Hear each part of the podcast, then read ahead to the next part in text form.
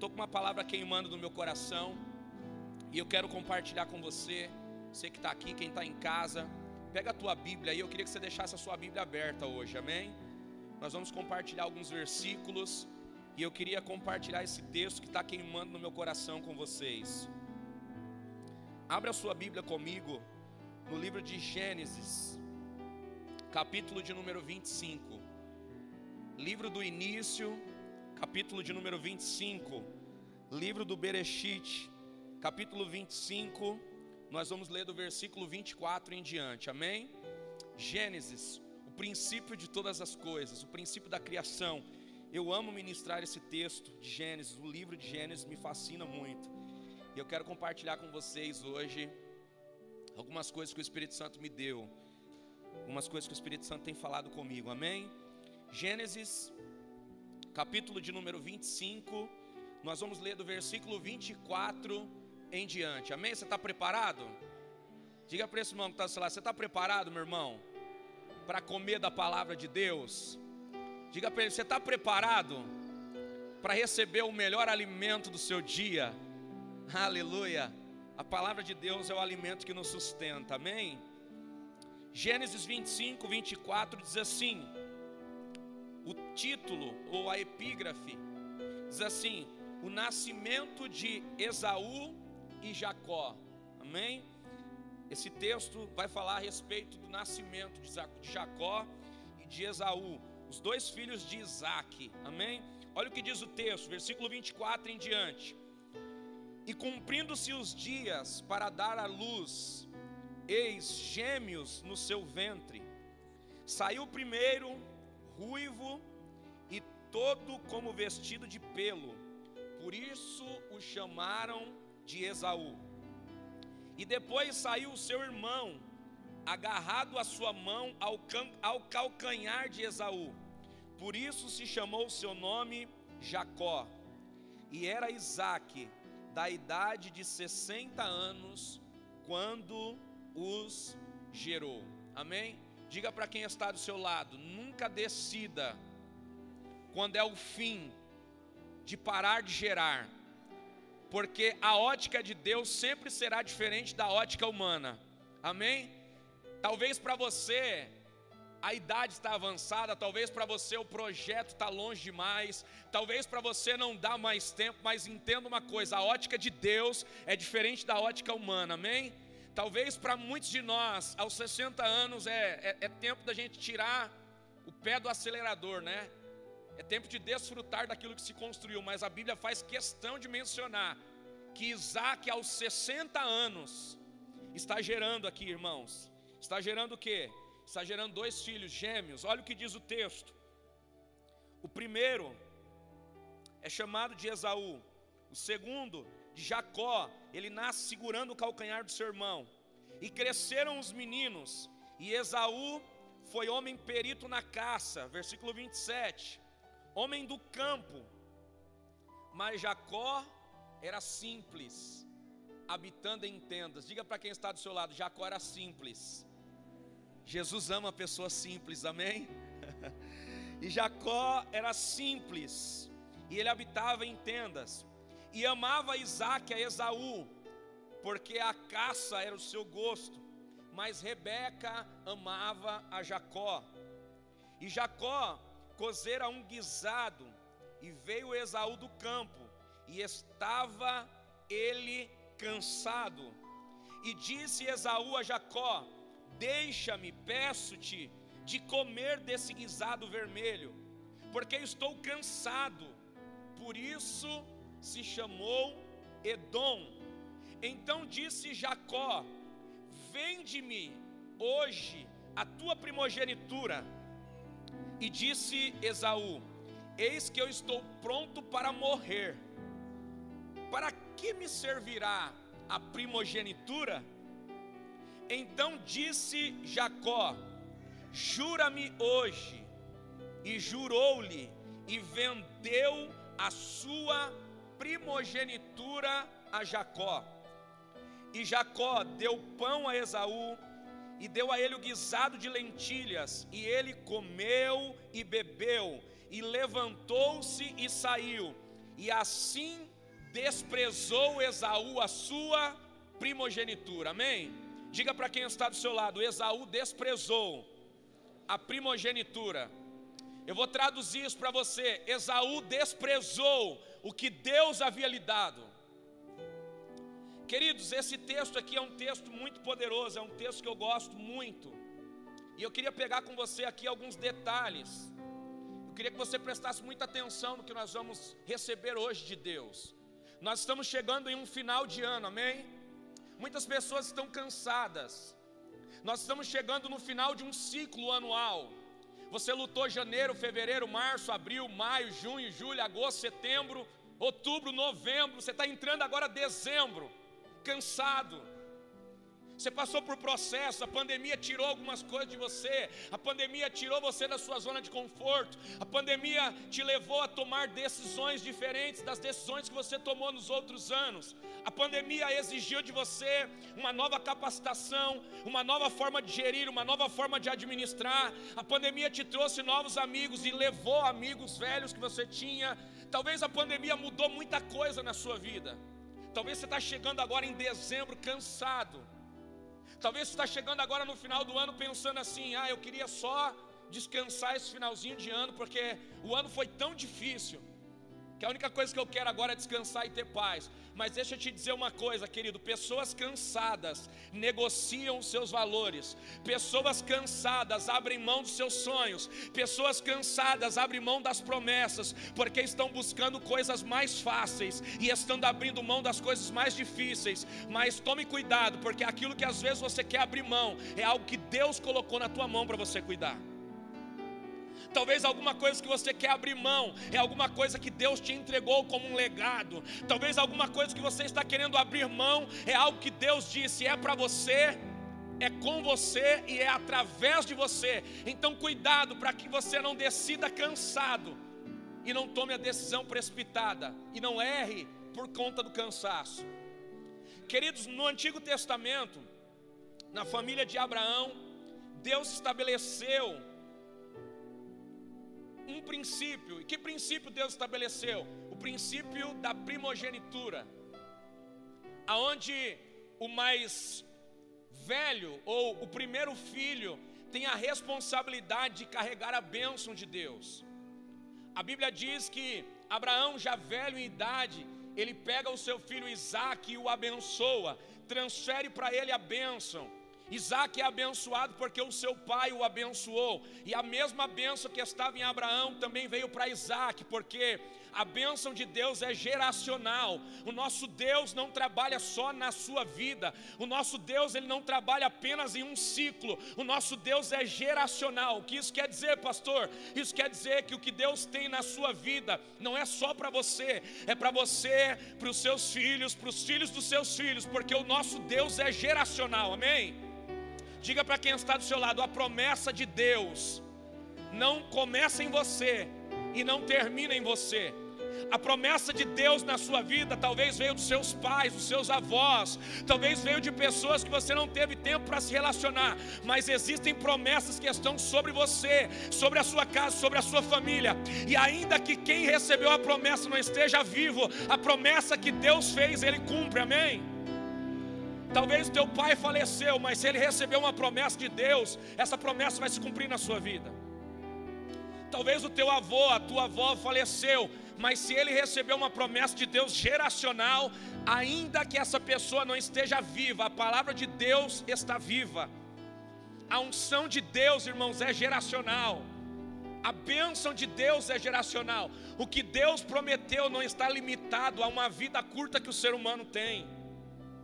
A Bíblia diz que por causa do pecado, o homem agora vive um ciclo de anos muito inferior ao ciclo de anos que o homem vivia no Antigo Testamento. Se você olhar para o livro do Gênesis, você vai ver homens com 500 anos, 600 anos, 700 anos, 200 e poucos anos. E hoje, você não conhece ninguém com mais de 100. Por quê? Porque a vida humana foi reduzida. Mas deixa eu te dizer uma coisa: aquilo que é humano pode mudar, mas aquilo que é eterno é inalterável. Você pode dizer para quem está do seu lado: as promessas de Deus não são humanas, as promessas de Deus são eternas e as coisas eternas de Deus não são alteradas. A promessa de Deus não está válida a um período de vida. A promessa de Deus é eterna, como Ele é eterno. A bênção dele é eterna e o que Ele faz é para a eternidade. Ele não está te preparando apenas para essa vida, Ele está te preparando para a eternidade. Talvez está dizendo assim, pastor, por que, que eu sofro tanto? Porque eu enfrento tanta dificuldade na minha vida, meu irmão. É porque Deus não está te treinando só para a sua vida aqui, Deus está te treinando para a eternidade. O que Deus está fazendo em você e através de você, não é só para agora. O que Deus está fazendo em você e através de você é para uma geração. O que Deus está trabalhando em você é para que você esteja preparado para a eternidade com Ele. Como preparar alguém para a eternidade? Vivendo na terra um tempo tão curto. Deus precisa acelerar algumas coisas, amém? E eu vim aqui para te dizer uma coisa, querido: Deus está trabalhando em teu favor. Mas o fato de Deus estar trabalhando em teu favor não significa que Deus vai fazer tudo que você quer, mas significa que Deus vai fazer tudo que você precisa. Diga para quem está do seu lado, essa pessoa linda que está do seu lado: Deus não vai fazer tudo que você quer, mas Deus vai fazer tudo que você precisa. Eu quero declarar isso sobre quem está em casa. Deus não vai fazer tudo que você quer, mas Deus vai fazer tudo que você precisa, porque Ele conhece o teu amanhã, Ele sabe o que você precisa. Amém? Você crê nisso, meu irmão? Então você pode aplaudir a Jesus por isso.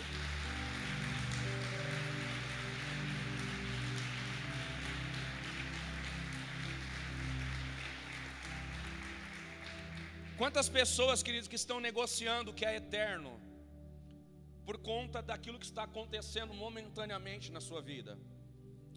Esse texto que nós lemos aqui diz que Esaú, cansado e com fome, ele chega em casa e ele troca a bênção eterna por um prato de lentilha.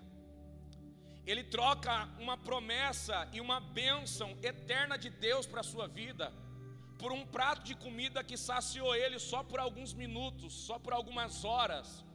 A Bíblia diz, irmãos, que Esaú chegou em casa e ele chegou cansado e com fome. E o seu irmão Jacó tinha preparado um guisado, uma lentilha ali. E ele chegando ali diante da fome que ele tinha, ele diz: Eu quero essa comida. E aí Jacó falou: Te dou, mas eu quero trocar com você. Mas o que você quer, Jacó? Eu quero a bênção que está em você. Eu quero a bênção que foi reservada para você. Porque eu sei que existe uma bênção que veio do nosso avô, passou para o nosso pai, e depois do pai vai passar para alguém. Eu sei que é você, porque você é o mais velho, mas eu quero trocar com você. Eu te dou a lentilha, eu te dou o prato de comida e você me dá a bênção. Sabe qual foi a resposta de Esaú? De que me adianta a bênção para o futuro se eu estou com fome agora? De que me adianta ser o filho primogênito que vai herdar a herança do pai, se agora eu estou a ponto de morrer de fome, me dá para cá essa lentilha. E Jacó falou: então promete para mim que a bênção da primogenitura é minha. E ele falou: tudo bem, está garantido. E olha o que diz o último versículo que nós lemos: e desprezou Esaú a sua primogenitura. Queridos, desprezar a primogenitura significa desprezar o plano que Deus tinha para ele. Sabe, queridos, às vezes por conta do nosso cansaço, às vezes por conta dos resultados que não estão acontecendo na nossa vida, a gente quer trocar o plano de Deus pelo plano mais fácil. A gente quer trocar o propósito de Deus pelo nosso propósito. A gente quer trocar o que Deus escolheu para nós por aquilo que nós escolhemos para facilitar o nosso caminho. Mas deixa eu te dizer uma coisa: o Deus que te chamou e que te escolheu sabe o que você precisa, sabe o que você suporta e sabe o que é melhor para você. É por isso que Ele preparou um propósito exclusivo para você. E quando você decide viver fora desse propósito, você também decide viver fora daquilo que Ele reservou para a sua vida. Sabe, isso é muito sério, irmãos. Quantas pessoas que estão negociando o que Deus lhe deu para facilitar a sua caminhada? Deus abençoe, Quantas pessoas estão trocando o que é eterno por algo que é momentâneo? Sabe, queridos, o pecado ele é, ele é gostoso, por quê? Porque ele satisfaz imediatamente. O pecado só é bom por quê? Porque ele mata o desejo na hora. Quantas pessoas que por um momento de prazer destruíram as suas vidas. Sabe, tantos exemplos nós poderíamos dar, tantos exemplos nós poderíamos colocar aqui. Alguém, quando está pensando em trair, vai lá, planeja, pensa, é aquela vontade avassaladora. Quando peca, a vontade passa, e a consequência fica. Sabe, o desejo de prostituir, o desejo de drogas, o desejo de tantas coisas, aquela vontade vem muito forte, parece que é a melhor coisa e a última coisa da vida. E aí, quando você cede a essa vontade, e aí você se entrega rapidamente, do mesmo jeito que a intensidade da vontade vem, a intensidade da vontade passa. E aí fica o que? A consequência. A consequência da troca, a consequência da escolha, a consequência que vai trazer processo, que vai trazer muitas coisas ruins. Sabe, querido, entenda uma coisa: Deus não te fez para viver cansado, e principalmente Deus não te fez para decidir cansado. Quantas pessoas que, porque estão cansadas de lutar no casamento, abrem mão dele. Quantas pessoas que estão cansadas de trabalhar uma empresa que está tendo pouco resultado, abre mão da empresa. Quantas pessoas que estão tendo dificuldade para discipular, para criar, e aí não vou ter trabalho, não vou abrir mão. Ei, deixa eu te dizer uma coisa: o nosso Deus, ele fez planos para nós perfeitos. O nosso Deus fez planos para nós melhores do que os planos que nós fazemos, mas precisamos decidir se nós queremos seguir o que Deus tem para nós ou se nós queremos pegar um caminho mais fácil. Olha o que diz Gênesis, irmãos. Versículo de número 20, capítulo 26 agora. Olha só como são as coisas. Eu quero que você entenda esse texto comigo. Vamos viajar comigo dentro dessa palavra. Gênesis 26, versículo 1 em diante. Olha o que diz o texto. E havia fome na terra. Diga comigo, havia fome. Além da primeira fome que aconteceu nos dias de Abraão. Por isso Isaac, a Abimeleque, rei dos filisteus, Isaac foi a Abimeleque, rei dos filisteus, em Gerar. Olha só, presta atenção nesse texto, irmãos. Abraão viveu um tempo de muita fome, mas Deus foi com ele, amém? A Bíblia está dizendo agora que passou a geração de Abraão, agora vem a geração de Isaac, seu filho. E depois de ter atravessado essa fome, agora vem outra. E aí Isaac decide sair da terra da fome para ir para uma terra que tem comida farta. Olha o que Deus diz para ele. Olha o que diz o texto. E apareceu-lhe o Senhor e disse o quê? Diga para esse irmão que está do seu lado: apareceu o Senhor e disse não. Eu não mandei você sair. Mas Deus tem fome na terra. Mas ele disse: Eu não mandei você sair da terra. Ei, Isaac, não saia da terra que eu te coloquei. Mas Deus tem fome na terra. Deus está dizendo: não saia, não desça ao Egito. Permanece no lugar. Permanece aonde tem fome. Não tem problema que há fome no lugar. Permaneça aí. Porque na hora certa eu vou te mandar ir para o lugar que você precisa ir, mas por enquanto, fique nessa terra. Irmãos, olha o que diz o versículo 3: peregrina nessa terra, e eu serei contigo, e te abençoarei, porque a ti e a tua descendência darei todas essas terras, e confirmarei o juramento que tenho jurado a Abraão. Diga para quem está do seu lado: a bênção é geracional. Deus está falando com Isaac, mas está cumprindo as promessas de Abraão. Diga para quem está do seu lado: Abraão já morreu, mas a promessa de Deus não morre. O que Deus falou que vai fazer, Ele faz. Deus está fazendo em Isaac o que ele falou para Abraão que faria. Deixa eu te dizer uma coisa: a bênção de Deus é geracional. O que Deus falou que vai fazer, ele faz. Não importa a crise, não importa o problema, não importa a economia, não importa o presidente, não importa a doença, o que ele falou que vai fazer, ele vai fazer, porque ele não muda. Ele não muda.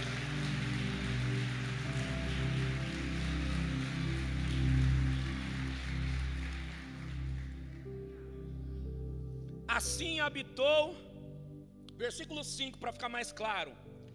Porquanto Abraão obedeceu a minha voz. Olha o que Deus está dizendo para Isaac. Sabe por que eu vou cumprir a promessa na sua vida?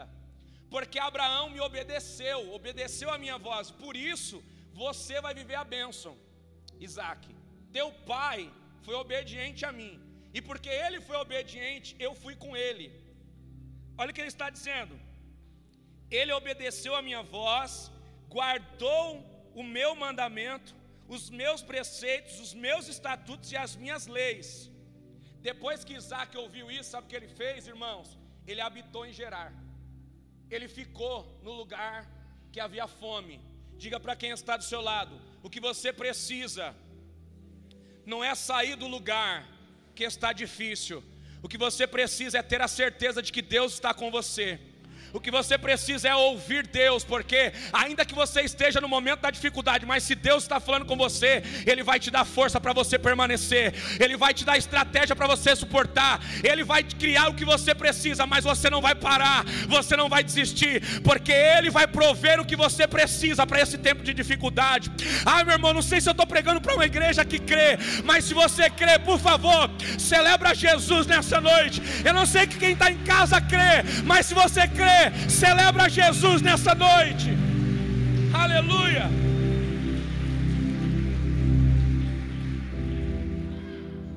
Quem tem a bênção não está preocupado com o lugar. Irmãos, é por isso que Abraão, quando estava lá na terra que Deus diz para ele estar, a Bíblia diz que os pastores de Ló e os pastores de Abraão se desentenderam, não foi os dois que brigaram, foram os pastores deles. Abraão e Ló tinham um, relacionamento bom, mas os pastores que cuidavam dos animais de Ló e os pastores que cuidavam dos animais de Abraão brigaram por causa da terra. Aí Abraão, com muita sabedoria, chama o seu sobrinho Ló e diz assim: Ló, os nossos pastores estão brigando, não dá mais para a gente ficar na mesma geografia. Escolhe para onde você quer ir. Irmãos, hoje nós aprendemos o inverso que, que nós aprendemos hoje? Nós aprendemos hoje que quem se antecipa governa, não é assim? Então eu preciso escolher o melhor lugar, porque se eu tenho a opção de escolher, eu escolho o melhor e deixo o pior para os. Mas quem está com Deus, essa não é a ótica. Quem está com Deus, esse não é o caminho. Deixa eu te dizer uma coisa: a Bíblia diz que Abraão chama Ló e diz assim: Ló, para onde você quer ir? Aí Ló olhou para um lado deserto olhou para o outro lado, Campina Verde. Ele falou: Eu vou para as Campinas. Eu vou para essa terra verdejante. Abraão falou: Tudo bem, pode ir. Abraão, irmão, saiu do lugar onde ele estava e foi para o deserto. Mas deixa eu te dizer uma coisa: a campina com Ló virou deserto. E o deserto, porque Abraão colocou os pés, virou terra farta. Deixa eu te dizer uma coisa: a bênção não está no lugar, a bênção está em você. Quando você está debaixo da obediência, aonde você coloca o pé, Deus prospera. Aonde você põe a mão, Deus entra com você. Porque quando você está debaixo da obediência, você carrega a provisão. A provisão vai com você aonde você está. A provisão vai com você, porque você está debaixo da nuvem de Deus. É por isso que Abraão não se preocupou em escolher lugar, porque ele sabia: para onde eu for, Deus vai comigo, então é o que eu preciso. Para onde eu for, a mão de Deus vai comigo, é o que eu preciso. Eu não preciso temer, porque Deus está comigo, e quando Ele está comigo, algo novo acontece. Quando Ele está comigo, algo poderoso acontece. Deixa eu te dizer uma coisa, querido: não deixe a crise roubar o teu discernimento, não deixe a fome roubar o teu discernimento. Sabe, não é porque está acabando a farinha que você tem que se desesperar e pedir emprestado. Se Deus não mandou pedir emprestado, então ora, segura até o fim, porque Deus quer te dar experiências novas. Não é porque está difícil lá que você tem que pedir a conta, permanece, porque Deus vai te honrar e na hora certa Ele te tira. Não é porque está doendo que você vai pular fora do barco, não. Permanece doendo mesmo, porque se Deus está te preparando, Ele vai te dar todas as condições para você suportar. Tu, porém, vai até o fim, mas vai com Deus, porque quem vai com Deus tem a certeza e a garantia da vitória. Sabe o que eu quero te dizer, querido? O ano não acabou ainda. Não negocie por conta do cansaço. O ano não acabou ainda. Não negocie porque 11 meses deu tudo errado. Não acabou o ano ainda. Permaneça fiel. Permaneça crendo na promessa de Deus. Permaneça crendo no que Ele te falou em janeiro. No que Ele te falou ano passado. Permaneça crendo.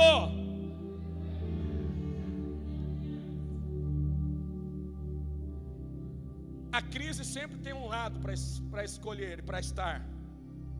Irmãos, nós temos visto e ouvido muitas pessoas falando que 2020 foi um ano muito difícil, sim ou não? Mas tem muita gente dizendo que foi o melhor ano da sua vida. Por quê? Porque o ano pode ser ruim, mas não quer dizer que a sua vida tem que ser ruim. O ano pode estar sendo muito ruim para quem decidiu errado, para quem decidiu precipitadamente. O ano pode estar sendo muito bom para quem decidiu assertivamente. Mas o ano pode estar sendo totalmente ruim, porque Deus está te preparando para um próximo ano. Sabe, não é porque está acontecendo na vida de alguém que tem que acontecer na sua vida.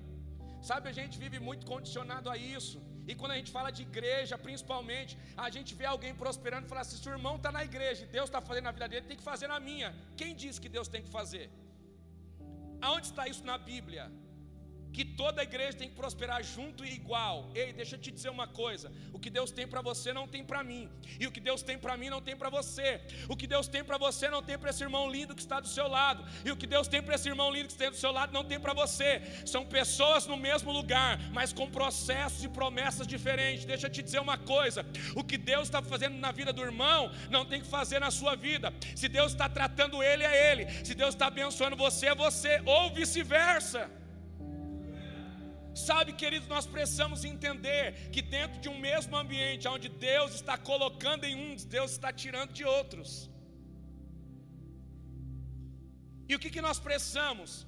Discernimento para entender qual é o ciclo de Deus para a nossa vida, qual é o ciclo de Deus para a nossa história, qual é o ciclo de Deus para aquilo que nós vamos viver, porque esse ano vai ser o melhor ano da sua vida. Seja, irmãos, para o propósito que Deus tem para você. Talvez você vai dizer, pastor, como pode ser o melhor ano da minha vida se eu perder a empresa? Talvez Deus quer te dar outra pessoa, destruir essa, porque senão você não toma posse daquele que tem para você. Sabe, irmãos, a gente sempre pensa assim, que Deus precisa só acrescentar, mas às vezes tem coisas que você não abre mão e Deus precisa tirar de qualquer forma.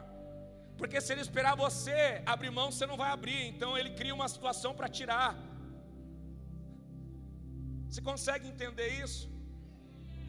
Sabe, a gente às vezes é difícil para nós, por quê?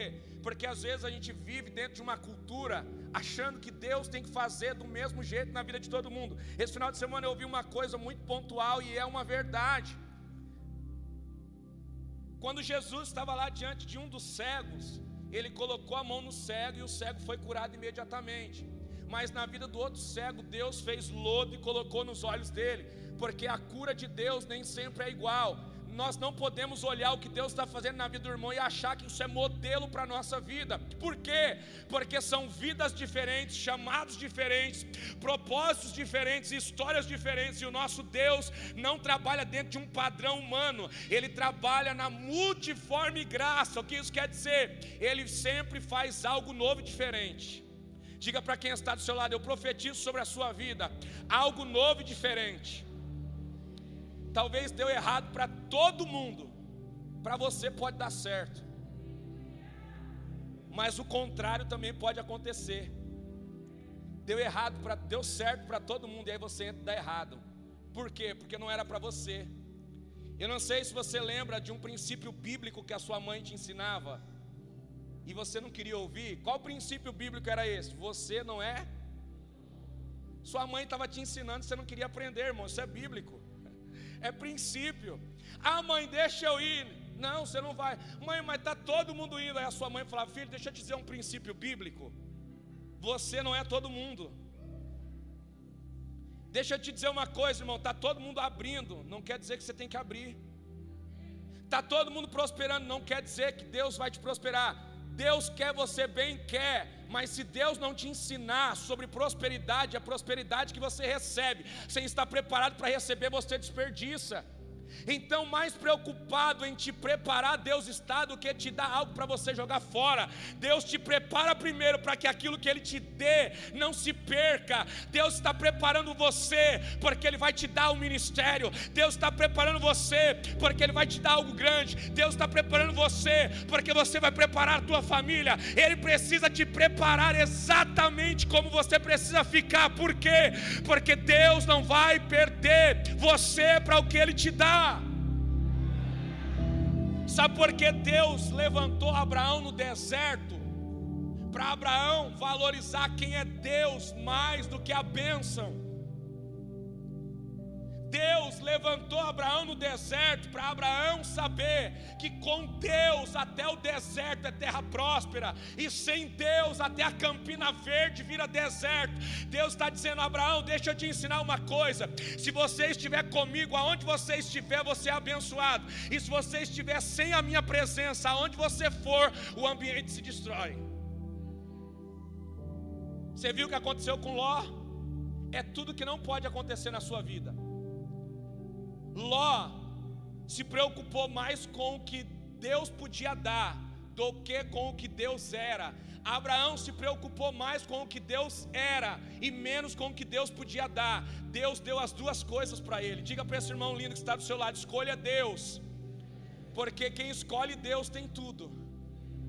E quem não escolhe Deus, irmãos, às vezes destrói tudo.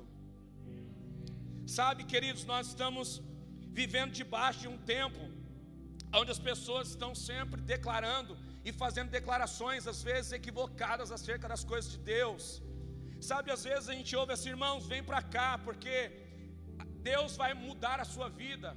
Vem para a igreja que Deus vai mudar a sua vida. Vem para cá que Deus vai mudar a sua vida. Irmãos, o Evangelho não muda a vida de ninguém. Diga para quem está do seu lado: o Evangelho não muda a vida de ninguém. Não adianta você vir para a igreja achando que Deus vai mudar a sua vida. O Evangelho não muda a vida de ninguém. Pastor, como não? O Evangelho não muda a vida de ninguém. Não, irmãos. O Evangelho não muda a vida de ninguém. O Evangelho dá uma vida que você nunca teve. O Evangelho te dá uma vida nova. Ele não muda a vida velha. Ele te dá uma vida que você sozinho não é capaz de ter. O Evangelho te dá uma vida nova. Uma vida que jamais você teria. Ele não muda, Ele te dá uma nova, nova natureza, nova vida, novo propósito, novo chamado. Diga, ei meu lindo que está aqui, ei meu lindo que está em casa, o Evangelho não foi feito para mudar, melhorar nada. O Evangelho é tudo novo. Eis que eu faço nova todas as coisas. Eu preciso que você morra para nascer. Essa é a base do Evangelho. Eu preciso que você perca para ganhar.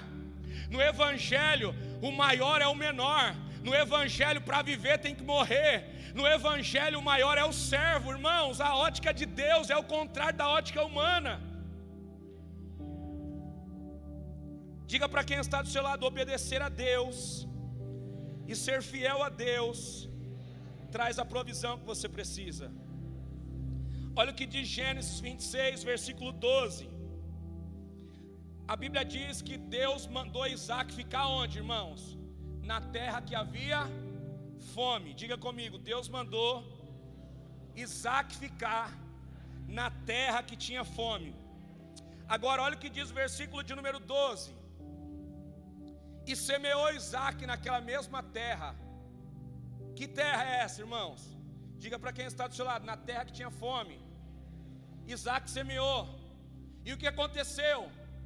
Naquele mesmo ano, ele colheu sem medidas, porque o Senhor o abençoava. Sabe, nós aprendemos, irmãos, que quem está com Deus sempre vai colocar as coisas no lugar certo. A Bíblia diz que Isaac semeou naquela terra que havia fome e ele colheu sem medida. Sabe por quê? Quando você está com Deus, Deus não deixa você desperdiçar sementes. Quantas pessoas que investiram no lugar errado e perderam tudo. Quantas pessoas que abriram no lugar errado e perderam tudo. Mas quando Deus te direciona e você investe até no que parece que vai dar errado e dar certo. Por quê? Porque quando você investe com Deus, irmãos, é Ele quem prospera a tua semente. Porque você colocou a semente, Deus prospera. Agora Deus não prospera porque você quer, Deus prospera onde é propósito dele. Naquela mesma terra, Isaac plantou e colheu cem vezes a medida. Pergunte por quê? Porque Deus mandou ele ficar lá. Sabe, existe um tempo, irmãos, que Deus manda você permanecer na dificuldade para saber aonde está o teu coração. E quando você permanece na dificuldade, sendo fiel a Deus, lá no lugar da dificuldade, Deus cria algo para suprir você, Deus cria algo para te surpreender, e Deus faz algo para você ter a certeza que não é você, é Ele. Existem pessoas que em 2020 estão vivendo algo sobrenatural.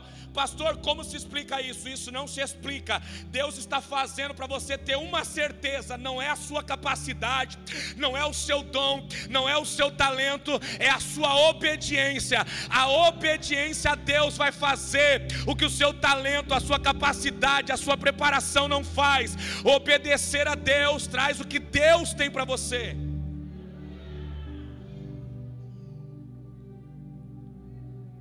Esaú destruiu o propósito que Deus tinha para a vida dele por causa da fome. Ele estava com fome, irmãos, e ele destruiu o futuro por conta da fome. Não deixe a fome e o cansaço te impedir de viver o futuro que Deus tem para a tua vida. Sabe, queridos, não decida cansado. Essa é a verdade de Deus para nós, para a nossa vida. Sabe, talvez você está cansado, talvez você nem tenha uma palavra para falar, então não fale, silencie a tua voz, mas não fale na hora errada. Você está cansado, não decida, é melhor não decidir do que decidir errado. Você não é obrigado a ter sempre uma resposta na ponta da língua. Você não é obrigado sempre a decidir. Não pense, pare. Não, é agora. Não, é, é para hoje. Não, a promoção é só para agora. Amanhã não sei se vai ter. Tá bom, então não quero. Mas não, mas tem que ser, não, não quero, porque eu não vou decidir pela pressão, eu não vou decidir pela necessidade, se não puder amanhã, se eu não puder pensar, eu não quero.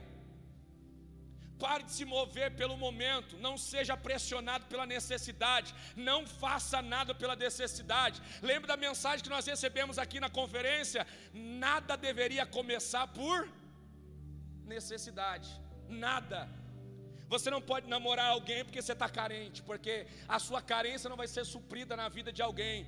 Você não tem que abrir empresa porque está todo mundo abrindo, porque você não é todo mundo. Sabe, você não tem que entrar no lugar porque está todo mundo entrando. Você não tem que comer o que está todo mundo comendo. Ei, você não é igual aos outros. Na tua mão tem uma digital diferente, nas tuas córneas tem algo diferente, porque Deus te fez único e exclusivo, e Ele também tem um propósito para você único e exclusivo, intransferível intransferível. Olha o que diz o versículo 16 desse texto, estou indo para o final. Olha o que diz 16, irmãos. Disse também Abimeleque a Isaac: Aparta-te de nós, porque você é muito mais poderoso do que nós. Olha só que coisa complexa. Isaac chega na terra que tem fome e lá já tem um rei. Lá já tem um rei que domina tudo. Mas Isaac passou um período de fome. E quando ele plantou uma semente, Deus deu para ele sem medidas, e as coisas começaram a acontecer. Isaac ficou mais poderoso do que quem já estava na terra.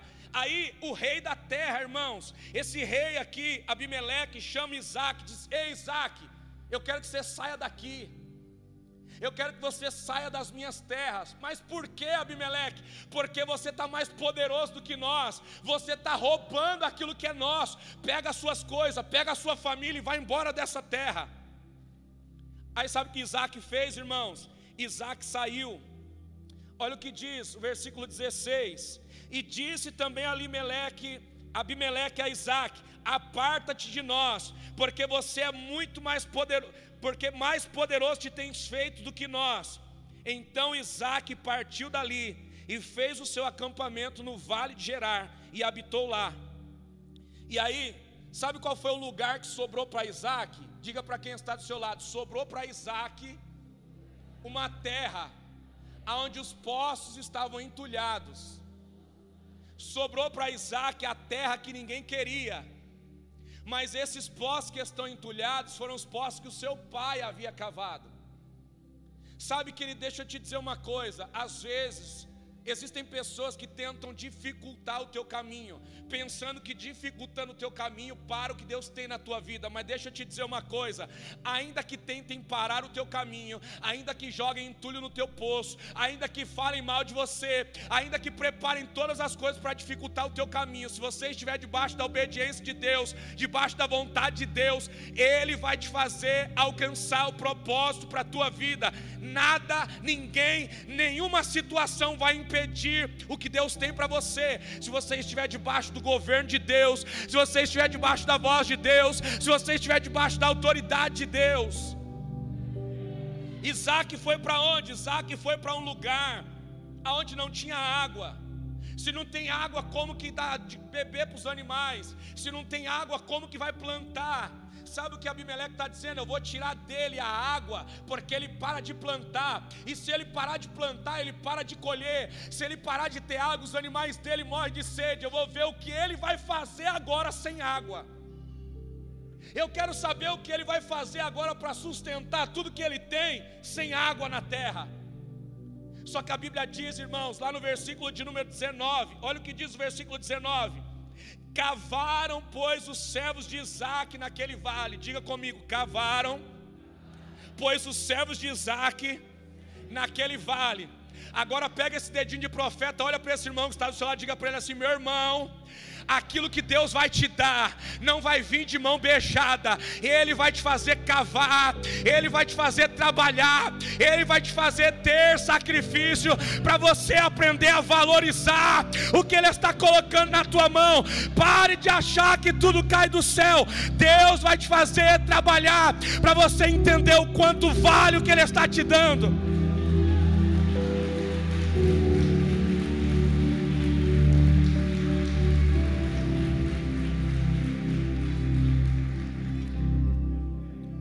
Continuar o 19, olha o que diz 19. Cavaram, pois, os servos de Isaac no vale, e acharam ali um poço de águas vivas. Ele cavou, o que aconteceu, irmão?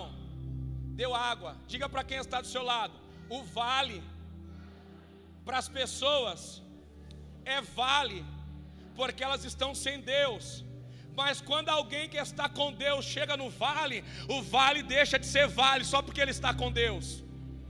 Deixa eu traduzir: o poço estava sem água e entulhado, porque o povo da terra não estava com Deus. Quando Isaac chegou na terra, o poço que estava entulhado começou a dar água, porque assim, não importa onde você está, importa quem está com você. Quando Deus está com você, até aquilo que não estava dando certo começa a dar, porque aonde você vai, aonde você coloca a planta dos teus pés, Deus abençoa por causa de você.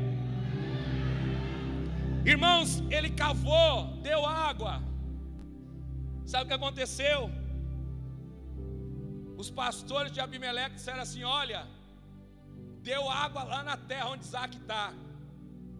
Sabe o que o rei falou? Então vai lá e diz para ele que a terra lá também é nossa.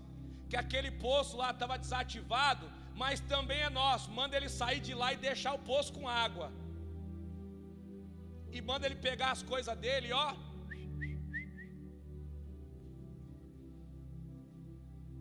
Diga para quem está do seu lado, bem baixinho assim, só para ele e você entender. Diga assim: o inimigo pensa que você serve a Deus só pela bênção que você tem. Mas quando ele descobre que com bênção ou sem bênção, você está com Deus, então ele vai ter que preparar alguma coisa para te fazer cansar e desanimar, porque quem está com Deus e está cansado, esquece quem Deus é e o que Deus faz. Deixa eu te dizer uma coisa, meu irmão. O adversário está tentando te cansar, tirando o que é seu, fazendo você lutar com o que é seu para você desistir e abrir mão. Mas deixa eu te dizer uma coisa: Deus me trouxe aqui nessa noite para te encorajar. Tá difícil, permanece. Tá difícil, avança. Tá difícil, continua. Não abra mão do que é seu, porque está difícil. Porque é nessa dificuldade que Deus vai te levantar. É nessa dificuldade que Deus vai te honrar. E quando Ele te honrar, ninguém vai ter dúvida que Ele está com você, que é Ele quem te dá instrução, que é Ele quem te capacita, que é Ele quem te leva para o lugar certo. Um com Deus é maioria, um com Deus tem provisão. Deixa eu te dizer uma coisa: deixa se levantar quem quiser levantar, continue trabalhando e principalmente continue ouvindo a Deus. Olha o que diz o texto, irmãos. Versículo de número 20. Tomaram o poço de Isaac. Diga para quem está do seu lado: tomaram o poço. Isaac falou: não tem problema, eu cavo outro. Diga para quem está do seu lado: quando alguma coisa der errado, recomece, continua, não para. Tomaram o poço, Isaac falou: tudo bem, fica com esse aí. Eu vou para cá e cavo outro, irmãos. Versículo 21. A Bíblia diz: então cavaram outro poço e também porfiaram sobre ele. E Isaac chamou esse lugar de Sitna. Ele foi lá e cavou outro poço, deu água, de novo. Aí falaram assim: Mas Isaac, esse poço também é nosso. Tá bom, pode ficar. Eu mudo de lugar de novo. Não importa quantas vezes eu tenha que mudar de lugar, eu sei que Deus está comigo e aonde eu for, Deus vai me dar água. Olha o que diz o 24, irmãos. E apareceu-lhe o Senhor em Berseba. Diga para quem está do seu lado: quando Deus percebe que você está cansado e sabe que você está prestes a desistir, ele aparece, Ele aparece, Ele aparece. Deixa eu te dizer uma coisa: Deus me trouxe aqui nessa noite porque tem gente aqui pensando em parar. Deus me trouxe aqui nessa noite com essa mensagem porque tem alguém aqui pensando em desistir. Mas deixa eu te dizer uma coisa: Deus colocou essa palavra na minha boca para te dizer: não pare, não desista. Ele está com você. Tá difícil, avança. Tá difícil, permanece. Não abre mão do teu chamado. Não abre mão do teu propósito, porque Deus está com aqueles que vão até o fim. Deus está com aqueles que não negociam. Deus está com aqueles que não negociam os seus valores. Olha o que diz o 24, irmãos. E Deus apareceu naquela noite e diz para Isaac: Ei, Isaac, eu sou o Deus de Abraão, teu pai. Não temas Sabe o que Deus estava dizendo? Isaac, o teu pai sabe quem sou eu. Chegou a hora de você saber quem sou eu. Deixa eu te dizer uma coisa: Chegou a hora, meu irmão, de você conhecer o Deus que fala com você. O Deus do pastor Vitor você já conhece, o Deus da pastora Sara você já conhece, o Deus do apóstolo talvez você já conhece. Deixa eu te dizer, Deus está dizendo: chegou a hora de você conhecer o Deus que fala com você face a face. Chegou o Deus, chegou a hora de você conhecer o Deus que vai na tua casa, na tua causa. Chegou o Deus que vai falar com você no secreto. Deus está dizendo: Ei, Isaac, eu sou o Deus do teu pai Abraão, não temas não temas, porque eu sou contigo, abençoar-te-ei e multiplicarei a tua descendência por amor do teu pai. Aí sabe o que Isaac fez ali, irmãos? Levantou um altar. Isaac levantou um altar, porque o segredo da nossa vitória é nós levantarmos altares de adoração a Deus quando as coisas estão difíceis. Tá difícil para você, meu irmão. Chegou a hora de você levantar um altar de adoração a Deus. Tá difícil para você que está em casa. Chegou a hora de você levantar o altar de adoração a Deus. Sabe, meu irmão, tá difícil esse ano. Chegou a hora de você ter o melhor relacionamento que você já teve com Deus. Está difícil para você esse ano de 2020. Deus está querendo te levar para um lugar de intimidade. Deus está querendo se revelar para você. Deus está querendo que você conheça Ele face a face. Chegou a hora de você ler mais a palavra. Chegou a hora de você jejuar como você nunca jejuou. Chegou a hora de você se apegar à palavra como você nunca se apegou. Está todo mundo com medo, você não vai ter. Sabe, meu irmão, chegou a hora de você se alimentar de Deus de dia, de tarde e de noite. Chegou a hora de você se alimentar do que Deus Deus tem, porque tempo de crise separa os homens dos meninos, tempo de crise separa os fracos dos fortes. Deus está levantando uma geração que não para. Deus está levantando uma geração que não desiste. Ele está dizendo: chegou a hora de você gastar tempo na presença dEle. Chegou a hora de você gastar tempo com Deus, meu irmão. Quantas vezes você leu a Bíblia essa semana? Quantos livros da Bíblia você já leu esse ano? Quantas mensagens você leu? Quantos cultos você veio esse ano na igreja? Novembro acabou, quantos dias você esteve na igreja? Quais têm sido as suas prioridades? Deixa eu te dizer uma coisa: Deus está nos chamando para um tempo de intimidade, porque as coisas estão ficando feias. Para quem? Só para quem não está com Deus. Quem está com Deus está guardado. Não se esqueça, a nossa casa não é aqui. Eu vou encerrar, irmãos, mas eu quero te dizer uma coisa, querido: não tenha medo. Se Deus está com você, permaneça.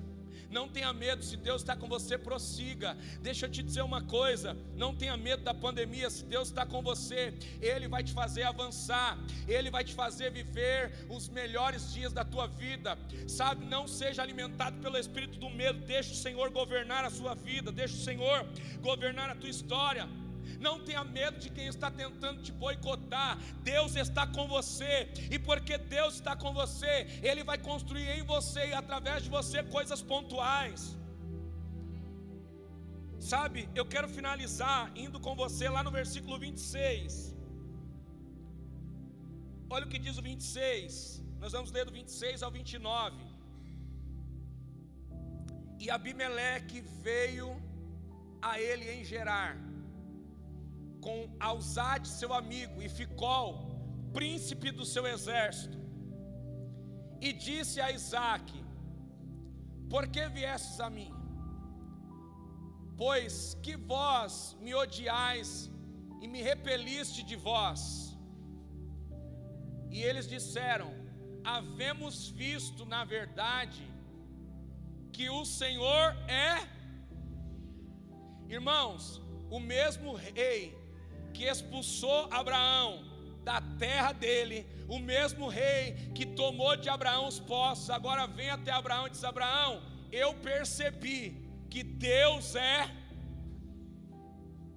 eu percebi que Deus é contigo, por isso dissemos: haja agora juramento entre nós e entre ti, e façamos uma aliança contigo. Deixa eu te dizer uma coisa, meu irmão. Quem estava se levantando com Isaac, contra Isaac, agora está com medo de quem ele é. Ele agora está com medo. Será que eu toquei em alguém que é príncipe de Deus? Vem cá, Isaac, pelo amor de Deus, faz uma aliança com a gente, porque agora nós entendemos que Deus está com você, e eu não quero mais pôr a mão onde Deus está trabalhando. Faz uma aliança com a gente, pelo amor de Deus. Deixa eu te dizer uma coisa, querido. Quando você permanece debaixo daquilo que Deus te deu, quem está te perseguindo vai perceber que você não está sozinho. Sabe, tem alguém te observando, tem alguém olhando para você, e se você permanecer, alguém vai se converter pelo teu testemunho. Tem alguém da tua família olhando para você e pensando assim: eu não sei como ele suporta, eu não sei como ela suporta, porque tanta coisa está acontecendo, e ele está indo para a igreja, ainda está doando. Deixa eu te dizer uma coisa: alguém que está te observando vai encontrar em você a força que precisa para também se levantar. Deixa eu te dizer uma coisa: não pare, tem alguém olhando para você. Não pare, tem alguém te observando. Não pare, tem alguém se espelhando em você de longe.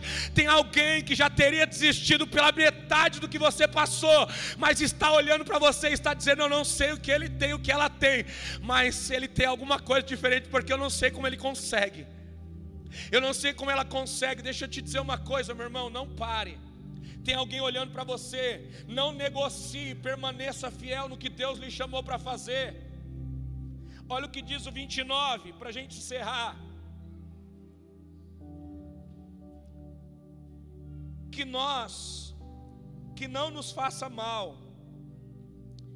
como nós te temos feito, como nós temos tocado em você, e como te fizemos somente o bem, e te deixamos ir em paz. Agora tu és o bendito de Deus. Olha o que eles estão dizendo para Abraão: Abraão, faz uma aliança com a gente, a gente vai deixar você ir em paz, porque a gente sabe que não pode lutar contra você porque você é bendito de Deus. Faz uma aliança conosco. Você vai sair daqui em paz. Eu vou deixar você levar tudo que é seu, porque eu sei que Deus está com você. Você é bendito de Deus, e eu sei que existe um favor de Deus na tua vida. Deixa eu te dizer uma coisa, meu irmão: se você permanecer até o fim, vai haver um tempo de refrigério na tua história. Eu quero que você se coloque de pé.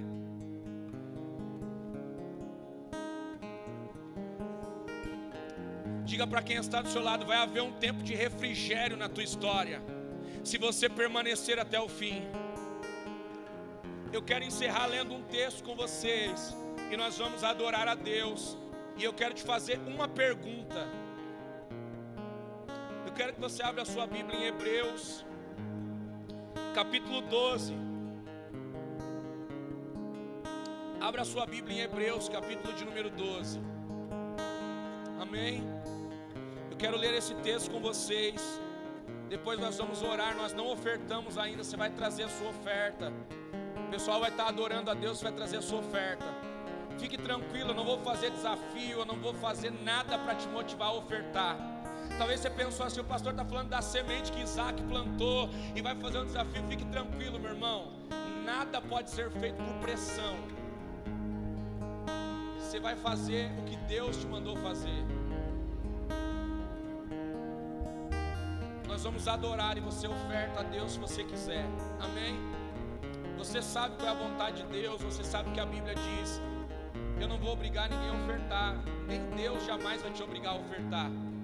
Você faz aquilo que está no teu coração, a verdade que está dentro do teu coração. Mas deixa eu te dizer uma coisa. Olha o que diz Hebreus capítulo 12, versículo de número 16. Hebreus capítulo 12, versículo de número 16, diz assim: E ninguém seja fornicador ou profano, como Esaú, que por uma refeição vendeu o seu direito de primogenitura. Porque bem sabeis que, querendo ele, ainda depois herdar a bênção, foi rejeitado porque não achou lugar de arrependimento, ainda que com lágrimas buscou. Deixa eu te dizer uma coisa, irmãos: Deus conhece as lágrimas verdadeiras e as lágrimas falsas. Não adianta a gente fazer bobagem e achar que com choro a gente vai tocar o coração de Deus. O coração de Deus não é tocado com lágrimas. O coração de Deus é tocado com arrependimento e com verdade. O livro de Hebreus, capítulo 12, fala dos heróis da fé. Abraão, Isaac escreveram o seu nome na galeria dos heróis da fé. Esaú era para ter o seu nome lá também, como um herói da fé, mas agora tem o seu nome escrito por alguém que abriu mão do que Deus tinha por causa da fome e da necessidade. Deixa eu te dizer uma coisa: é você quem decide quais os capítulos vão ser escritos da tua história. Como você vai ser lembrado é você que decide. Como você vai ser chamado é você quem decide. Como vão ser os seus próximos anos é você quem decide, meu irmão ou você vai ser lembrado por alguém que permaneceu e viveu o sobrenatural, ou você vai ser lembrado por alguém que abriu mão do que Deus tinha para a sua vida, porque não teve paciência de esperar, porque não confiou nas promessas que Deus fez. Deixa eu te dizer uma coisa: Deus está contando com você e está contando com a sua obediência, porque o que Ele tem para você vai acontecer se você obedecer. Olha o que diz o texto de Malaquias 1 e 3: E odiei a Esaú, e fiz dos seus montes uma desolação, e dei a sua aos chacais do deserto. Quando a gente sai do propósito de Deus, aquilo que era nosso se perde. Como você vai ser lembrado, meu irmão? Eu queria que você curvasse sua cabeça. Eu quero orar com você. Eu quero orar com a sua família. Eu queria que você colocasse a mão no seu coração.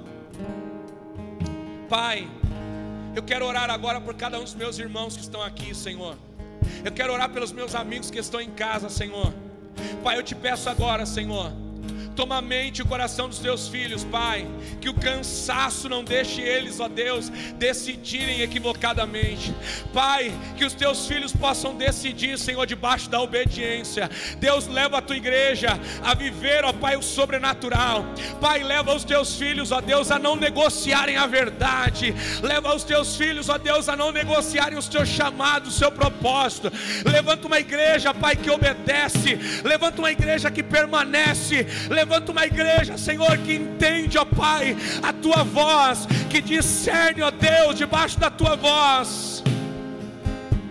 Ah, Deus, eu sei que está difícil para muita gente mas fortalece os teus filhos. Pai, eu sei que está difícil para muita gente, mas leva os teus filhos a permanecerem, a suportarem a adversidade. Pai, leva os teus filhos, ó Deus, a obedecerem a tua voz. Pai, que esse ano, ó Deus, ainda seja um ano de surpresa dos céus. Nós declaramos, Pai, o melhor mês de dezembro da nossa vida. Nós declaramos, Deus, que o Senhor está acima de todas as coisas. Nós não vamos negociar, nós não vamos parar, nós não vamos ter medo, nós vamos avançar debaixo da tua palavra, debaixo do teu governo, debaixo da tua autoridade, em o nome do teu filho amado Jesus, que vive e reina para sempre. Se você crê, meu irmão, por favor, celebre a Jesus, aplauda Jesus nessa noite. Se é para Ele, coloca força nessas palmas. Se é para Ele, mistura com glória, mistura com aleluia. Ele tem algo para você. Os passos de Jesus. Adore a Ele. Adore a Ele, adore a Jesus.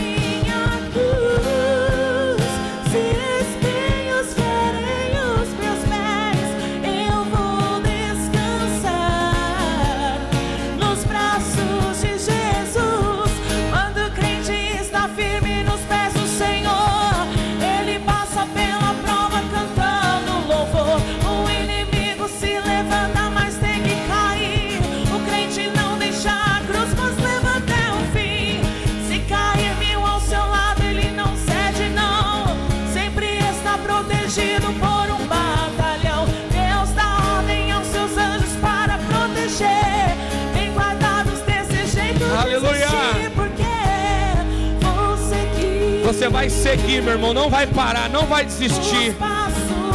Porque Deus é com você. Aleluia.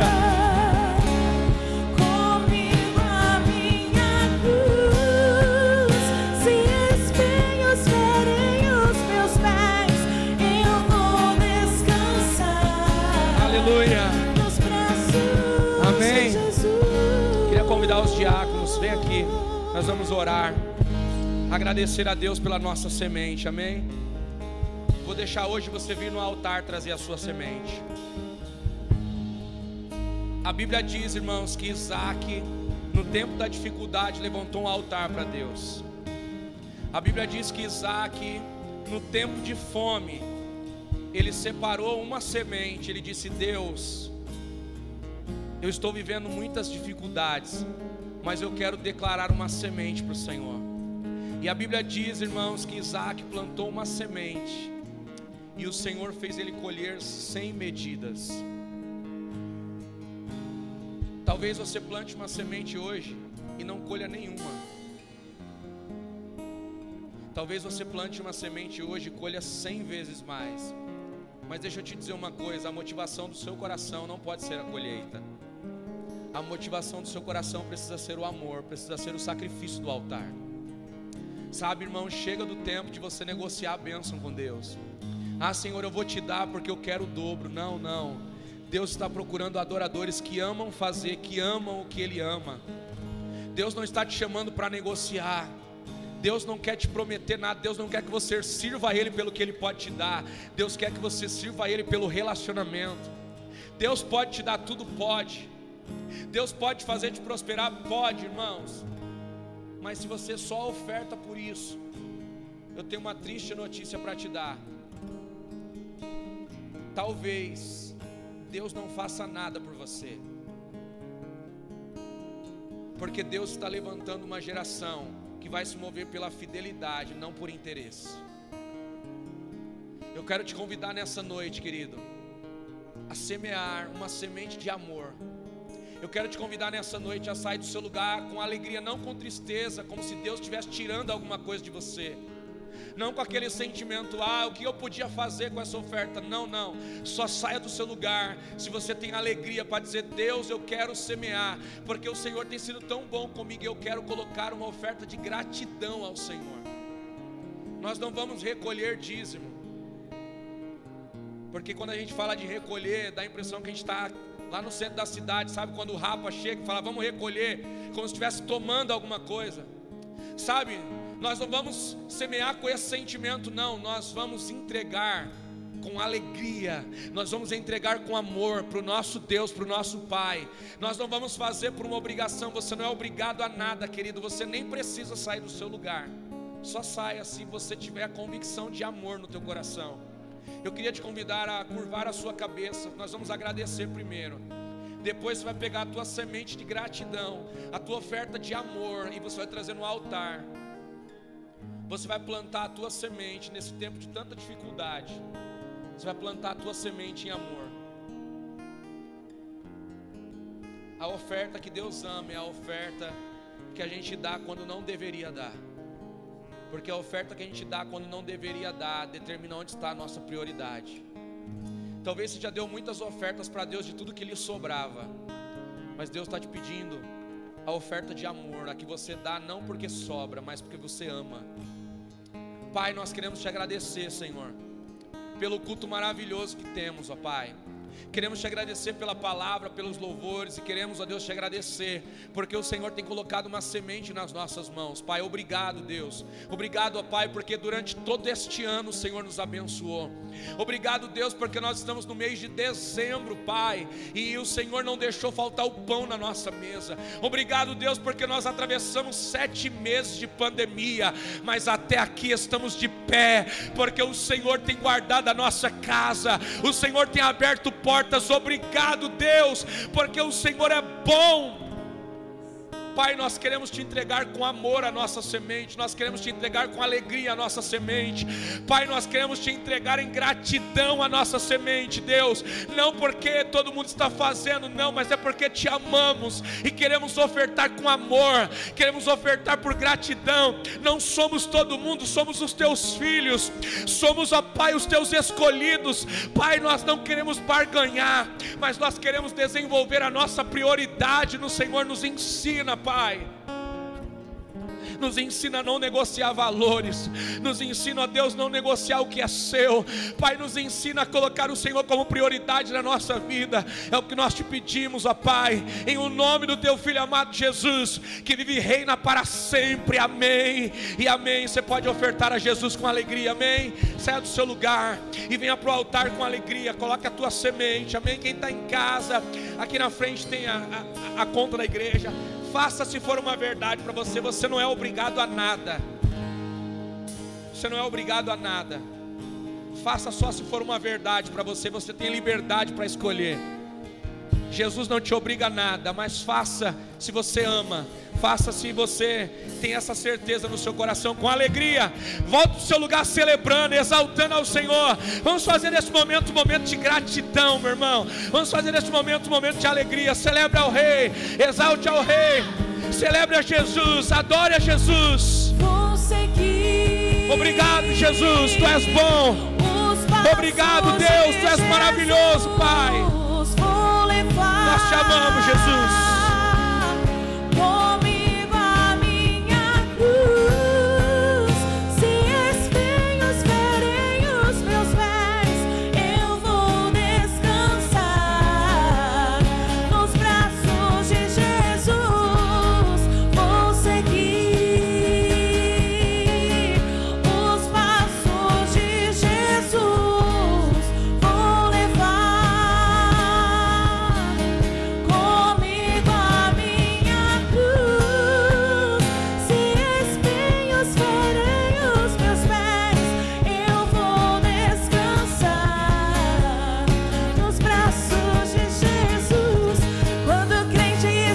pode adorar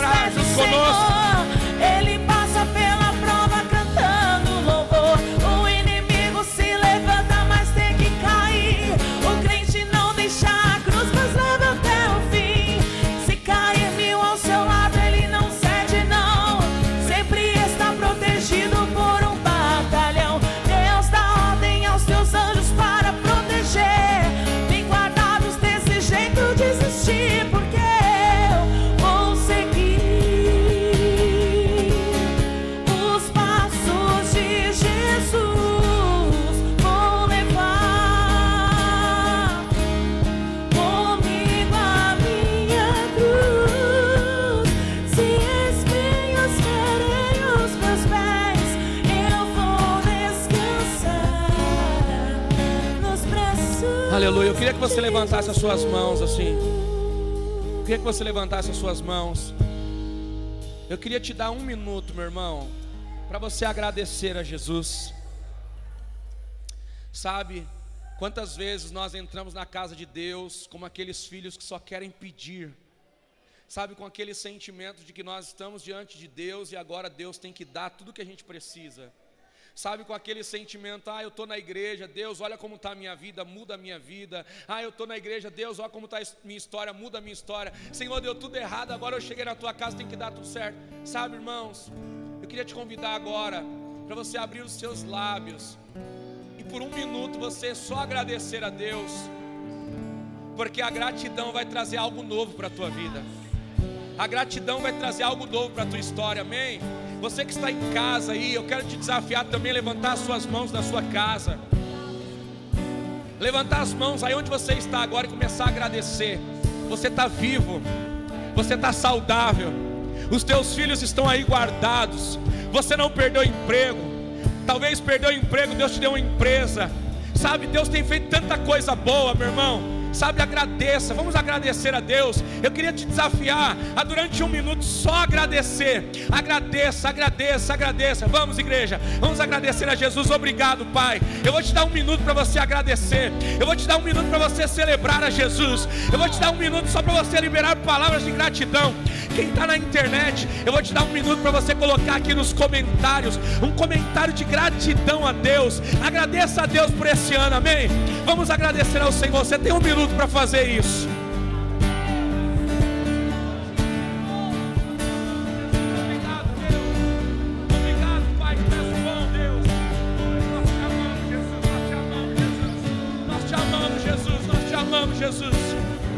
Obrigado por essas portas abertas. Obrigado por cada família nesse ministério. Obrigado, Deus, porque não faltou pão na nossa mesa. Obrigado, Deus. Senhor, contraímos o Covid, mas vencemos. Ah, Deus, obrigado, Pai, porque o Senhor guardou a nossa família. Obrigado, Deus, porque o Senhor tem mantido as portas abertas. Obrigado, Deus, porque estamos, ó Pai, chegando no final de um ano, celebrando o Teu nome. A nossa fé foi guardada. O inimigo tentou, ele trabalhou, mas nós não paramos, nós vencemos, nós prosseguimos. Obrigado, Deus. Obrigado, Deus. Obrigado, Deus. Ah, a gratidão abre portas, A gratidão nos leva para algo novo. Se prepare, dezembro vai ser o melhor mês do seu ano, no nome de Jesus. Eu quero viver algo novo. Eu creio, Deus. Faz meu coração arder de novo.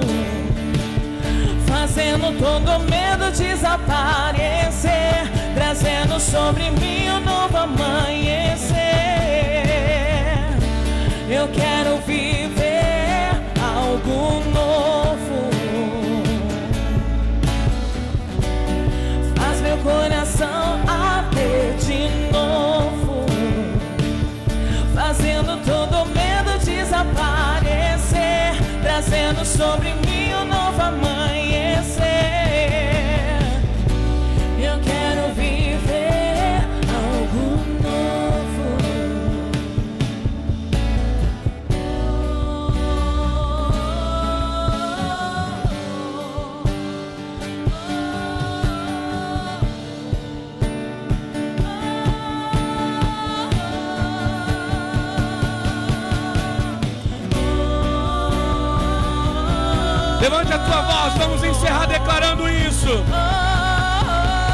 Espírito desce como fogo neste lugar. Declare. Oh! Santo Espírito desce como fogo. Santo Espírito desce como fogo. Trazendo um tempo de avivamento. Incendeia, incendeia. Trazendo um tempo de discernimento. Um tempo de fortalecimento para a tua igreja. Santo Espírito. Nós declaramos, Deus, um final de ano abençoado. Nós declaramos, Deus, que nós vamos vencer toda e qualquer batalha. Nós declaramos, Deus, na autoridade que é no teu nome. Santo Espírito desce como fogo. Santo Espírito desce como fogo. Incendeia, incendeia. Santo Espírito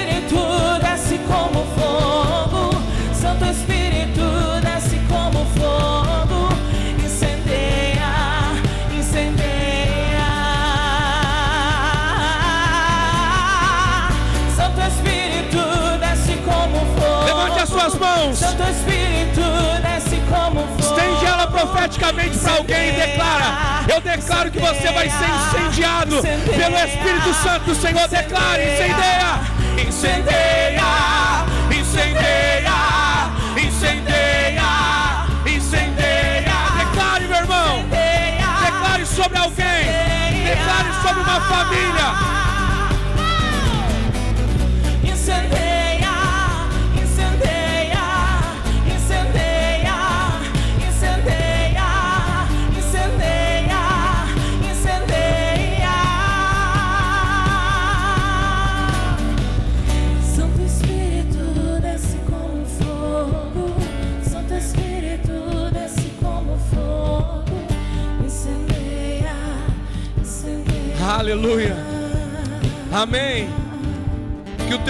Término de semana seja abençoado no nome de Jesus. Que esse término de semana seja para você glorificar a Deus em tudo que você faz. Que esse término de semana seja para você glorificar o Senhor em tudo que você faz. Amém. Que Deus abençoe você, a sua casa, a sua família, quem está em casa. Deus abençoe. Obrigado por estar conosco. Que Jesus continue falando no teu coração. E eu queria aproveitar para dar um aviso muito importante para os homens dessa igreja. Cadê os cabra macho dessa igreja? Glória a Deus, amém? Sábado nós temos um encontro, amém? Todos os homens da igreja, sábado nós vamos ter um encontro poderoso aqui. E todos os homens estão convidados, amém? Amanhã nós vamos abrir as inscrições, amanhã às 10 da manhã. Todos os homens estão convidados a estar conosco. Se inscreva lá e sábado nós esperamos vocês aqui, amém?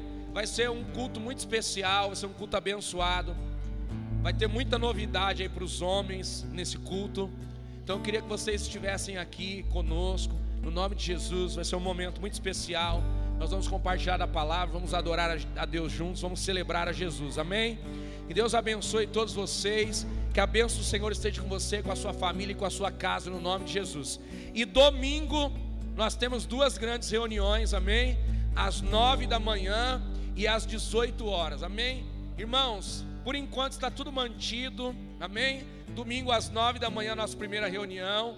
Domingo às 18 horas, nossa segunda reunião. Lembrando para quem está em casa no online, que domingo às 18 horas nós estamos juntos, amém? Então que Deus abençoe você, a sua casa, a sua família. Faz assim com a sua mão. Antes de eu dar a benção apostólica, eu queria pedir uma gentileza para você que está aqui. Eu sei que você vai chegar em casa, vai jantar, vai descansar, mas assim que você puder, entra nas redes sociais da igreja. Eu sei que você tem Facebook, vai lá no Facebook, compartilha esse culto na tua rede social, para que esse culto abençoe alguém. Amém? Vai lá no YouTube, pega o link desse culto, manda para um amigo. Vamos fazer essa palavra chegar para o coração de mais pessoas, amém? Nós temos recebido tantos testemunhos, irmãos, daquilo que Deus está fazendo aqui com as pessoas que estão em casa. Então nunca se canse de compartilhar esses cultos, nunca se canse de levar essa mensagem para alguém, porque tem alguém precisando perto de você, amém? Que o grande amor de Deus, a comunhão, a graça e as doces consolações do Espírito Santo do Senhor esteja com toda a igreja, não somente hoje, mas para todos sempre, todos juntos digam amém. Que Deus te abençoe, Deus abençoe a sua casa e a sua família no nome de Jesus.